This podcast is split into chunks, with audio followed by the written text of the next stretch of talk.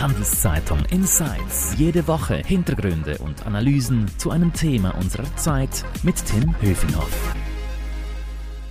Hallo und herzlich willkommen. Diese Folge wird von Schroders Schweiz gesponsert, einem weltweit führenden Asset Manager. Schroders engagiert sich für eine nachhaltige Zukunft und nimmt als Treuhänder und Investor für seine Kunden aktiv Einfluss auf das Verhalten von Unternehmen. Mehr Infos dazu unter schroders.ch. Jetzt aber zu unserem heutigen Thema und dazu grüße ich meinen Kollegen Michael Heim. Hallo Michael. Hallo Tim. Wir wollen heute reden über Plastikgeld, über Gebühren, die wir zahlen müssen, wenn wir in die Ferien fahren, dort Geld ausgeben. Michael, hast du denn schon deine Ferien, deine Sommerferien geplant? Äh, ja, habe ich vor kurzem. Und? Ähm, Wo geht's hin? Eine Woche Griechenland und danach noch zu Freunden in die Türkei. Ah, das ist doch nicht schlecht. Mhm. Ich hatte ja kürzlich auch schon äh, ein, ein etwas äh, Erlebnis, was ich äh, dir erzählen muss. Ich war in Italien kurz und da habe ich auch versucht, mit meiner Plastikkarte Geld abzuheben. Das hat dann nicht funktioniert. Zum Glück hatte ich noch eine andere Karte. Das hat mir wieder vor Augen geführt, dass es manchmal gar nicht geht. Und ich habe mich auch gefragt, was das denn genau jetzt kostet, was ich da jetzt für Euro abhebe und äh, was das dann bedeutet für mein Konto. Sag mal, ist es so, dass wir öfter im Ausland abgezockt werden, wenn wir unser Plastikgeld, unsere Kreditkarte oder unsere Debitkarte einsetzen? Ich würde sagen, ab, abgezockt ist ein sehr großes Wort, aber ähm, du musst aufpassen, je nachdem, wie du das machst, weil es gibt auf jeden Fall günstigere und teurere Anbieter. Ähm, ich würde mal sagen, teilweise sind diese Preisunterschiede gerechtfertigt, teilweise geht es aber halt wirklich einfach nur darum, dass die Bank mehr verdienen will. Mhm. Du bist ja bei uns in der Redaktion Invest-Experte, kennst dich sehr gut aus mit den ganzen Zahlungsanbietern, machst da auch immer sehr große langfristige Recherchen. Deshalb bin ich froh, dass wir da im Detail drüber reden. Was sind denn jetzt konkret die Unterschiede, auf die ich achten muss aus Sicht der Konsumenten? Ja, also die Unterschiede, ich meine, es gibt technische Unterschiede natürlich, wie bezahle ich, was für Karten verwende ich, aber es gibt halt auch sehr große preisliche Unterschiede. Ähm, und wir haben das gerade vor kurzem mal wieder ausgetestet. Ähm, ich ich habe da so eine, einen ganzen Stapel mit, mit verschiedenen Bankkarten und dann mhm. versuche ich da jeweils die gleiche Buchung zu machen mit jeder dieser Karten und, und schaue, was es kostet. Und da gibt's halt schon sehr große Unterschiede. Also jetzt bei einer ganz normalen Bezahlung in Euro, zum Beispiel irgendwo in Deutschland oder Italien, äh, da kannst du je nach Bank äh, bis zu vier Prozent mehr bezahlen als bei, anderen, bei einer anderen Bank. Also jetzt konkret im Extremfall in diesem Te Test äh, war es, glaube ich, das teuerste war ein Aufschlag von etwa 4,4 Prozent jetzt mal für Leute, die nicht immer das Kleingedruckte lesen und wie du jetzt äh, 16, 17 verschiedene Plastikkarten aus Recherchegründen in ihrem Portemonnaie haben, ist jetzt 4% viel? Ist das wenig? Oder was ja. heißt denn das? Also ich habe mal für 1,5 habe ich, glaube ich, in meinem Kleingedruckten bei mir mal gelesen, so für Auslandsaufschläge. Also das ist dann 4% ist dann viel, oder? Ja, da musst du aufpassen. Also grundsätzlich mal vielleicht Klammerbemerkung, 4% kann sehr viel sein. Nur so, klar, wenn du für 1000 Franken einen Flug buchst, sind 4% 40 Franken. Also da kannst du noch mal kurz vor dem Flug Fett essen gehen dafür. Einfach nur so, mhm. was es ausmachen kann, ob du 4% bezahlst oder 0 oder 1 oder mhm. 2. Das, das kann schon recht ins Klar. Geld gehen. Und du musst aufpassen, wenn du jetzt diesen, diesen Zuschlag erwähnst. Ja, die Banken, die weisen den meist aus. Da heißt es, wir verlangen 1,5% Fremdwährungszuschlag oder wir verlangen 1,75%. Das tönt dann noch nicht so wahnsinnig viel. Aber der Test zeigt eben auch, dass diese 1,5 Prozent da nur ein Teil dessen sind, was du bezahlst. Weil ähm, mhm. du zahlst zwar, zwar eine Gebühr von 1,5 Prozent, aber die Bank verdient auch schon am Wechselkurs. Und dieser Wechselkurs kann zum Teil auch schon eine saftige Marge enthalten. Und ähm, also ich kann dir ganz konkret jetzt mal ein Beispiel nehmen ähm, von unserem kürzlichen Test. Ähm, da war zum Beispiel eine Zahlung mit einer Kreditkarte von der Corner Card und die hat zwar nur 1,25 Prozent Gebühr ähm, ausgewiesen, wenn ich das richtig sehe, aber darunter liegt ein Kurs, wo schon 3,2 Prozent Marge drin stecken. Also das heißt, am Schluss, no, am Schluss kommst du dann halt trotzdem auf irgendwie 4,5 Prozent. Ähm, mhm. Immer verglichen jetzt mit einem Wechselkurs, wo gar, kein, gar keine Marge drin ist. Also da musst ah, okay. du, das Wichtigste ist einfach, pass auf, äh, nur diese Prozentzahl alleine sagt noch nicht alles darüber aus, wie viel du wirklich bezahlst für diese Dienstleistung. Mhm. Jetzt möchte ich aber auch konkret wissen, wer ist denn jetzt günstig von den Anbietern und wer ist teuer? Also es ist schon fast langweilig zu erwähnen, dass, dass äh, die britische äh, Neobank Revolut einmal mehr zu den günstigsten gehört. Ähm, mhm. Da zahlst du eigentlich praktisch nichts. Also das kann man wirklich sagen, bei, bei einem Test unter der Woche Arbeitszeit Ähm, da äh, habe ich eigentlich bei Revolut genau den gleichen Kurs, wie wenn ich irgendwie bei Google den Devisenmittelkurs abfrage. Ähm, okay. Zu den teuersten gehören schon so die klassischen Kreditkartenprodukte. Also irgendwie äh, die ganz normale Kreditkarte von Cornercard, von UBS, Postfinance, ähm, Mikrobank, die das jetzt neuerdings in Eigenregie macht, nicht mehr über die Viseca wie früher. Also es sind so, das sind so die teuren Anbieter. Ähm, das ist nicht nur jetzt so, sondern das haben wir auch in früheren Tests schon so gesehen. Und die günstigsten sind in der Regel die Neobanken, die sich eben genau über diese Preise auch ein bisschen äh, abzuheben versuchen. Mhm. Jetzt höre ich schon die ganzen Bankerinnen und Banker von diesen großen Institutionen rufen, ja, Herr Heim, Herr Höfinghoff, wir haben aber ganz viele Sachen, die machen das auch oder die gerecht, rechtfertigen, dass es auch ein bisschen teurer ist. Ist das so? Also haben die jetzt irgendwie einen besseren Service noch oder geht das Geld dann schneller aus dem Automaten raus oder ist es dann wirklich einfach nur teurer, weil es teurer ist? Nee, also der, der Automat, der funktioniert nicht schneller, je nach Karte, die du reinsteckst. genau. aber äh, ja gut, das, es kommt am Schluss halt auch ein bisschen drauf, drauf an, was deine Präferenz Präferenzen sind. Ähm, natürlich gibt es die bei den traditionellen Anbietern, die machen dann äh, Werben damit, dass sie zum Beispiel einen 24-Stunden-Telefonservice haben, wenn mal was nicht funktioniert. Und mhm. ja, das hast du äh, zum Teil bei diesen Digitalanbietern wie irgendeine Revolut oder eine Weiß, da hast du das nicht. Die haben gar keinen Hotline, oder? Weil, nee, da hast du, da hast du deine Karte, da hast du eine App, ähm, alles läuft über die App und wenn du ein Problem hast, musst du da im Chat deine Frage stellen. Das ist klar. Ah, okay. Also da, wenn, Interessant, okay. wenn, wenn ich jetzt sage, mir ist es ganz wichtig, dass ich jederzeit einfach anrufen kann und alles telefonisch machen kann, dann ist das sicher was, ähm, wo du dann halt einen gewissen Aufpreis dafür bezahlen musst. Schwieriger mhm. ist es einzuschätzen, wenn die sagen, wir haben zum Beispiel die bessere Fraud Detection, also wir haben die besseren Systeme, um betrügerische äh, Transaktionen zu erkennen, weil das kann ich ehrlich gesagt als Konsument nicht nachvollziehen. Ich kann den Banken nur glauben, ob sie da viel Aufwand reinstecken. Ähm, das wirklich zu vergleichen ist fast nicht möglich. Und dann gibt's mhm. dann halt auch noch so diese Goodies, wo man sich fragen muss, ah, ja, die berühmten Bonussysteme zum Beispiel, oder?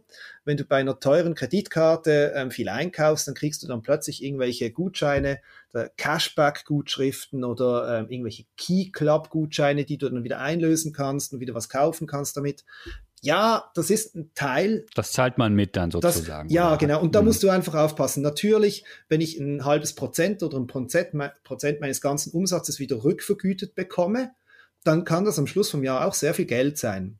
Wenn ich jetzt aber viel im Ausland einkaufe und da jedes Mal irgendwie vier Prozent Marge bezahle, dann bringt mir dieses halbe Prozent Cashback am Ende auch nichts mehr. Also mhm. äh, das, das ist dann vielleicht eher ein bisschen, ja, Augenwischerei oder wäre ein böses Wort, aber äh, man muss das halt immer in eine Relation setzen. Am Schluss. Mhm. Jetzt gibt, ja, ja. jetzt gibt's ja, jetzt gibt's ja noch viele andere neue junge Banken, Neobanken heißen die, glaube ich, die werben ja immer damit, so sehr günstige Wechselkurse ja. zu haben. Also ich kenne die jetzt nicht alle im Detail, du kennst die hundertmal besser. Also es gibt Wise heißen die, glaube ich, und Revolut hast du schon erwähnt. Sind die jetzt für mich als Konsument immer günstiger? Kann man das so pauschal sagen? Ja, also ich glaube, also die Tests von uns zeigen, ähm, du hast Wise und Revolut Revolut erwähnt, es gäbe auch noch in der Schweiz, gibt es auch Beispiele, Neon zum Beispiel wächst sehr stark. Yapil ist zwar ein kleinerer Anbieter, aber auch immer mit sehr guten Wechselkursen vorne dabei.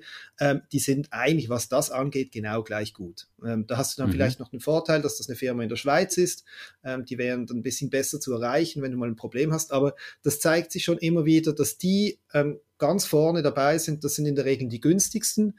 Dann gibt es ein bisschen ein Mittelfeld. Da gehören so Firmen dazu wie zum Beispiel ähm, Zack, das Digitalkonto der Bank Claire, hat sich auch massiv verbessert. Die sind jetzt auch sehr günstig geworden.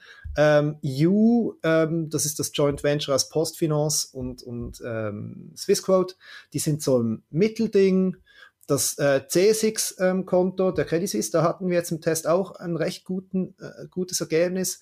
Ähm, und dann kommst du dann so, schon sehr schnell in den Bereich der teuren. Also Mhm. Das ist so ein Jetzt hast du schon auch, auch Großbanken angesprochen. Ja. Äh, diese traditionellen Großbanken, ziehen die denn bei den Gebühren jetzt eher mit und orientieren sich an diesen etwas neueren, jüngeren Anbietern oder sagen die, nö, wir haben sowieso die bessere Hotline und überhaupt, wir können uns das leisten, unsere Kunden wechseln nicht.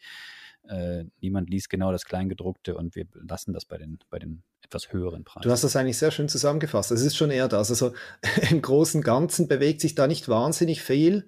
Äh, was ich eigentlich erstaunlich finde, weil das ja oft die Bankkunden sind, die eigentlich eh schon viel für ihr Konto bezahlen.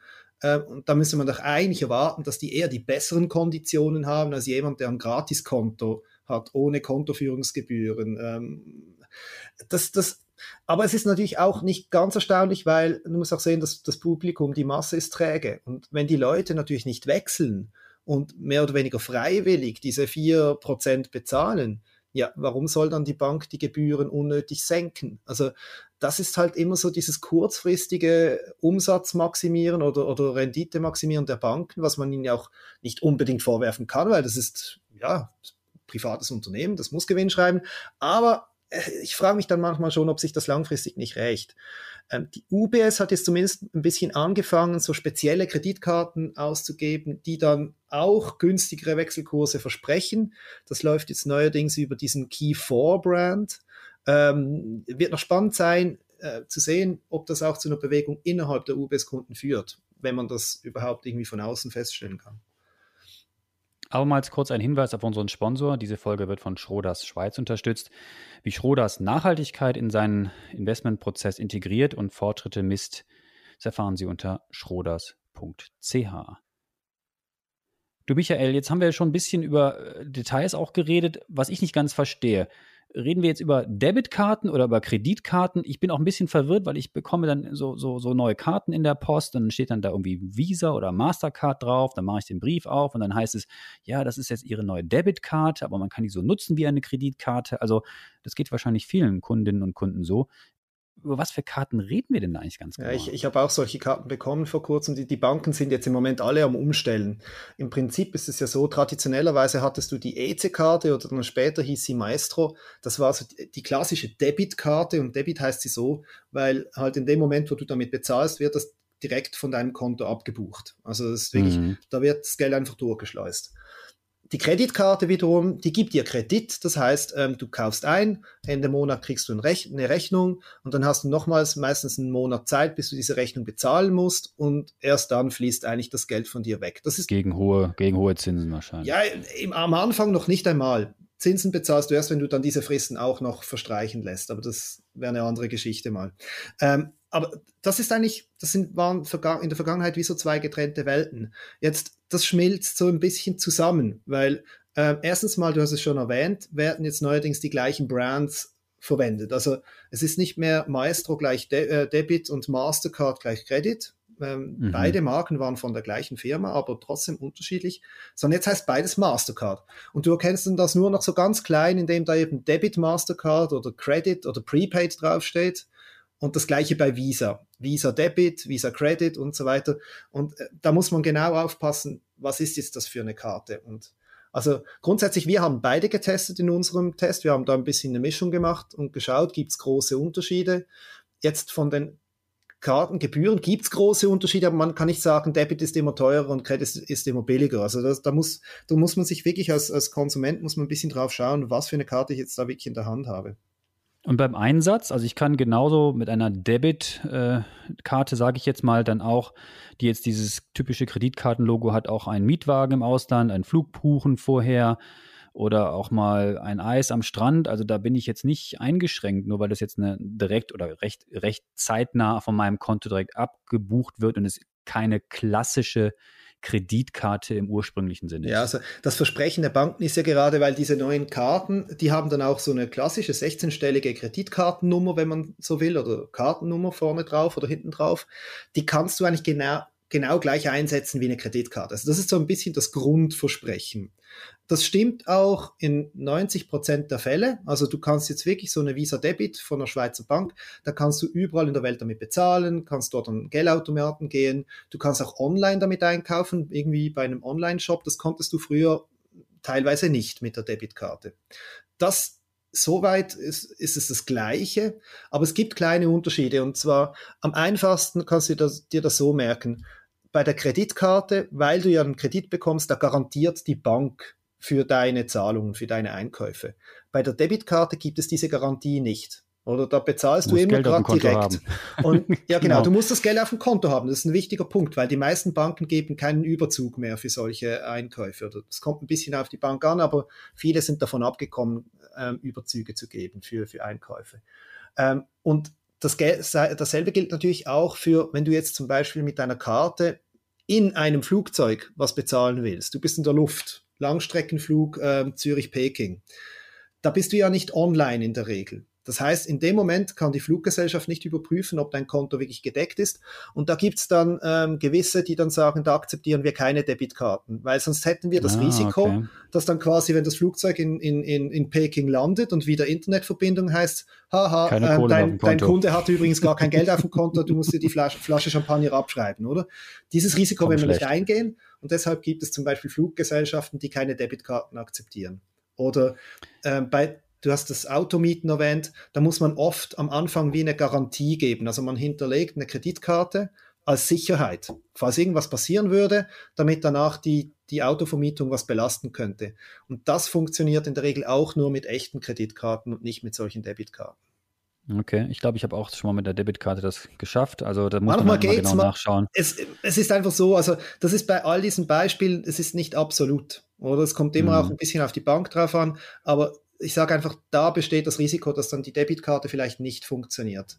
Und wenn ich Und woran muss ich noch denken? Jetzt gibt es noch andere Dinge, die aus, Konsumentensicht noch wichtig sind. Wir haben viel über Details und Gebühren schon geredet.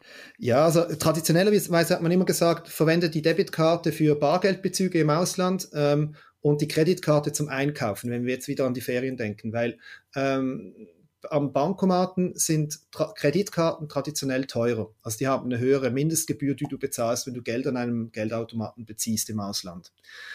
Diese Regel ist sich so ein bisschen am Aufweichen. Die gilt zwar noch bei den meisten traditionellen Banken, ähm, aber die, diese ganzen Neobanken, die unterscheiden oft nicht mehr ähm, zwischen Debit und Credit, die haben einfach eine Karte und da gilt dann auch diese Regel nicht. Also da habe ich dann halt ähm, andere Gebührenstrukturen. Also auch da muss man so ein bisschen aufpassen. Oder wo man bei den Debitkarten massiv aufpassen muss, ist, wenn man im Ausland damit bezahlt, weil gewisse Banken verlangen eine Gebühr pro, pro Buchung. Also die sagen nicht einfach, in Italien ein Eis kaufen kostet zweieinhalb Prozent, sondern die sagen, das kostet im Minimum 1,50 Franken zum Beispiel.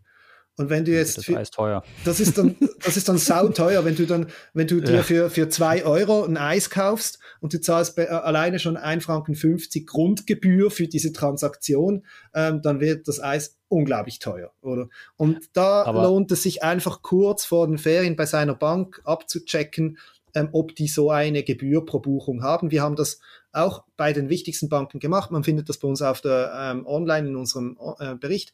Aber ähm, da, im, im, Zweifel schau in den Bedingungen deiner Bank nach, ähm, ob sie so eine äh, Transaktionsgebühr haben oder nicht.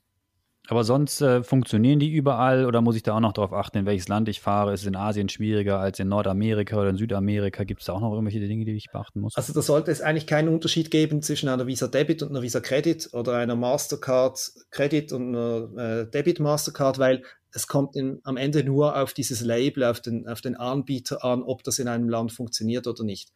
In der Regel. Also auch hier, es gibt immer Ausnahmen, aber ich kann auch aus meinen Erfahrungen sagen, mittlerweile kannst du eigentlich fast überall auf der Welt mit diesen beiden ähm, Kartengesellschaften gut bezahlen und Geld abheben.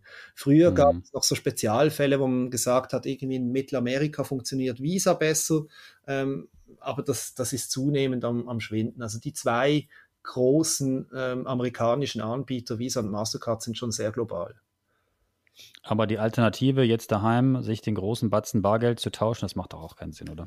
Ja, das ist, ähm, das ist vor allem halt in der Regel einfach teurer, weil ähm, du musst dir vorstellen, wenn du jetzt hier in der Schweiz Fremdwährungen beziehst bei einer Bank, ähm, dann will die auch was da, daran verdienen und dann kommt es auch darauf an, was das für eine Währung ist. Also ähm, klar, ein bisschen was Bargeld dabei, dabei zu haben, ist nie falsch. Ähm, und da kann es durchaus Sinn machen, wenn du jetzt nach Italien fährst, dass du schon mal 50, 100 Euro im Portemonnaie hast, weil du wirst ja unterwegs vielleicht mal was bezahlen und kannst nicht sicher sein, ob jetzt da überall ähm, Karten akzeptiert werden.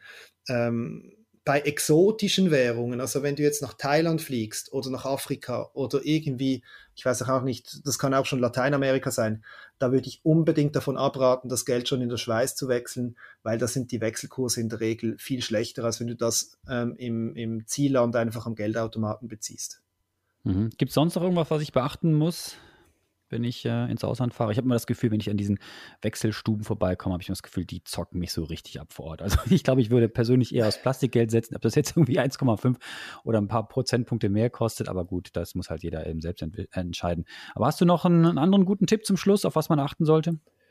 Ja, also ähm, wir haben jetzt sehr viel über die Gebühren gesprochen, aber ähm, es gibt noch so, so ein paar klei kleine, ähm, ja, Fallen, wo du reintrappen kannst. Also ich persönlich hatte mal das Problem, dass ich in Südamerika war und das ist schon ein paar Jahre her. Ich glaube, da hatten wir sogar noch Schecks dabei, mit denen wir Geld beziehen Das scheint aber schon lange her zu sein. Das ist schon lange her, ja, wahrscheinlich etwa 15 Jahre her oder so oder, oder vielleicht sogar schon 20, aber da ist mir was passiert, was ja auch heute noch passieren könnte. Und zwar, ähm, da mussten wir dann mal an Geldautomaten und äh, wollten Geld beziehen und dann hat das nicht funktioniert, weil unsere Karten hatten einen sechsstelligen Code drauf und die, die Geldautomaten, die, die haben dort in diesem Land nur vier Stellen ähm, erwartet. Hm. Und das ist nur so was Kleines. Ich habe mir angewöhnt, bei Karten, die ich im Ausland nutzen möchte, ähm, den, den PIN-Code nur vierstellig einzugeben. Jetzt kann man sagen, das ist vielleicht ein bisschen sehr paranoid oder weil das passiert nur ganz selten, aber es ist einfach sau doof, wenn du am Schluss wegen sowas scheiterst. Und ganz ehrlich, ähm, unsicherer wird dein PIN-Code auch nicht nur, weil wenn er nur vier ähm, Stellen hat. Also es ist immer noch sehr unwahrscheinlich, dass jemand mit drei Versuchen beruhigt. diesen Code. Meiner hat, meiner hat schon seit 20 Jahren nur vier Stellen. Ist, also ich bin on the safe side. Ist ehrlich gesagt auch ein bisschen so eine Schweizer Sache, habe ich mir mal sagen lassen. Also die, die, die Schweizer haben gern diese sechsstelligen PIN-Codes. Ähm, in vielen Ländern im Ausland kennt man das überhaupt nicht. Ja. Michael, das war super interessant. Noch mehr Infos zum Thema gibt es natürlich auf handelszeitung.ch. Da kann man das nochmal alles ganz genau nachlesen und die Gebühren etc. und deine ganzen Tabellen äh, wälzen sozusagen, wo die ganzen Anbieter auch aufgeführt sind wo man sieht, wer wie viel kostet. Wenn euch unser Podcast-Angebot gefällt, dann freuen wir uns über ein Abo, sei es bei Spotify, Apple oder wo auch immer ihr uns zuhört. Merci fürs Zuhören, bleibt gesund und munter. Michi, herzlichen Dank, bis zum nächsten Mal. Ciao. Ciao. Handelszeitung Insights